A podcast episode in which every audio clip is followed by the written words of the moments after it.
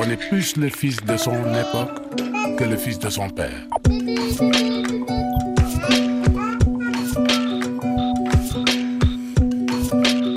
Parents, enfants, d'ici et d'ailleurs. Parents, enfants d'ici et d'ailleurs, nous retrouvons la coach parentale Micheline Samé. Bonjour Micheline. Bonjour Emmanuel. Vous êtes à Douala, au Cameroun, et bien sûr, vous mettez toujours le doigt sur euh, le quotidien des familles. Aujourd'hui, mes enfants se disputent trop. C'est vrai que tous les parents ont connu ou connaissent les disputes, les querelles des enfants qui parfois tournent à la bastonnade, aux larmes. D'abord, est-ce que c'est une situation normale, Micheline? Oui, c'est normal.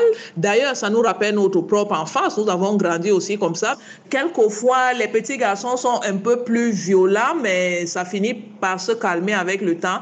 Aujourd'hui, ce que nous allons voir, c'est comment nous, les parents, nous pouvons accompagner les enfants à ce qu'il n'y ait pas de casse et qu'ils traversent rapidement cette période violente de leur vie. Oui. Alors justement, qu'est-ce qu'il faut éviter, sachant que les enfants demandent souvent aux parents d'intervenir, de prendre parti? Oui, c'est sûr. Les enfants demandent toujours aux parents, est-ce que tu as vu mon frère? Il a pris mes choses, il m'a tiré les cheveux. La première des choses que les parents doivent savoir, s'il vous plaît, chers voisins, retenez-vous vraiment de prendre parti. C'est vrai que c'est instinctif, mais si vous le faites, vous allez induire qu'il y a un bourreau et une victime.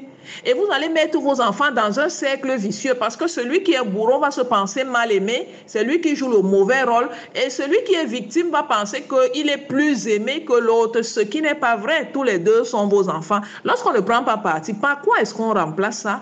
Pas le fait de calmer juste la situation. Il ne faut pas porter des jugements du genre tu es méchant, tu n'aimes pas ton frère, regarde, tu lui as fait mal, ainsi de suite. Ce sont des mots hmm. durs que l'enfant ne comprend pas parce que lui pensait être dans son droit de juste vouloir récupérer son ballon que son frère ne voulait pas lui donner. Et dès qu'il a récupéré le ballon, il est même passé à autre chose. Donc nous devons éviter des mots durs qui sont des mots de, de sanction, de jugement hmm. parce que très vite, ils seront passés à autre chose. Mais alors que faut-il faire, Micheline?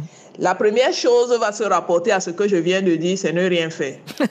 Parce que dans 90% des cas, la situation se résout toute seule. Moi, j'ai des enfants aussi et lorsqu'ils venaient se plaindre chez moi de ce que sa soeur lui a fait, l'instant d'après, lui-même rentrait résoudre le problème avec sa soeur. Je n'avais même pas à intervenir. Donc, euh, laissez-les faire et le bonus, c'est que vous êtes en train de leur apprendre comment est-ce qu'ils vont fonctionner en société parce qu'ils ne reviendront pas se plaindre à la maison à chaque fois qu'ils auront eu une frustration dehors. Deuxième chose, calmer la situation, sécher les larmes, porter-le, cajoler-le. Et puis, le bon côté, c'est que l'autre ayant envie d'être aussi cajolé, la prochaine fois, il va être moins violent pour entrer aussi dans vos bonnes grâces. La troisième chose, celle-là, il faut absolument la faire, c'est de parler au bourreau en aparté. Le bourreau, vous avez compris, c'est pour dire celui qui a fait mal. Parlez-lui en aparté et cherchez à comprendre ce qui s'est passé et ce qui l'a poussé à avoir un comportement aussi extrême et amenez-le à ressentir ses sentiments, à dire par des mots sa frustration au lieu de le laisser l'accumuler et réagir par la frappe. Dernière chose, c'est poser la question magique qu'est-ce que tu aurais dû faire Lorsqu'il va répondre à cette question, ça va lui donner des alternatives pour la prochaine fois. Et au lieu de frapper, tirer les cheveux, il va se rappeler que, mais au lieu de lui tirer les cheveux, je peux plutôt faire. Et ce qu'il a dit va lui remonter à mémoire. Bon, vous pouvez terminer en le rassurant, en lui disant que vous serez toujours là pour lui. S'il est frustré, s'il a besoin de parler, qu'il vienne vous voir. Vous saurez comment parler à son frère pour qu'il arrête de le houstiller, quoi, de le pousser à la querelle, de le pousser à la dispute parce qu'il sait qu'il a un exutoire qui est vous et vous irez parler maintenant à la victime pour lui dire fais attention, est-ce que tu sais que lorsque tu prends le ballon de ton frère, ça le met sur les nerfs et puis c'est pour ça qu'il vient se disputer avec toi? Donc euh, vous saurez comment euh, calmer les deux quand chacun de son côté et puis il y aura la paix dans la maison. Merci. Micheline Samé, chez vous, c'est tous les jours le tribunal pénal international, hein, j'ai l'impression.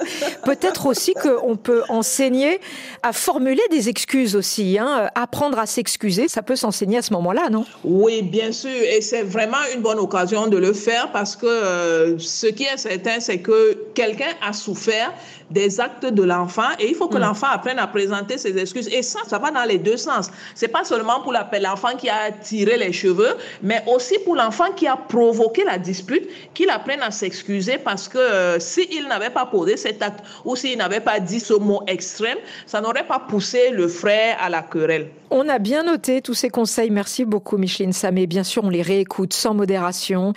Si c'est toujours la bagarre à la maison, les chroniques de Micheline Samé, c'est sur le podcast Parents, enfants d'ici et d'ailleurs, disponible sur toutes les plateformes de téléchargement. Merci, à très bientôt, Micheline. À très bientôt, Emmanuel.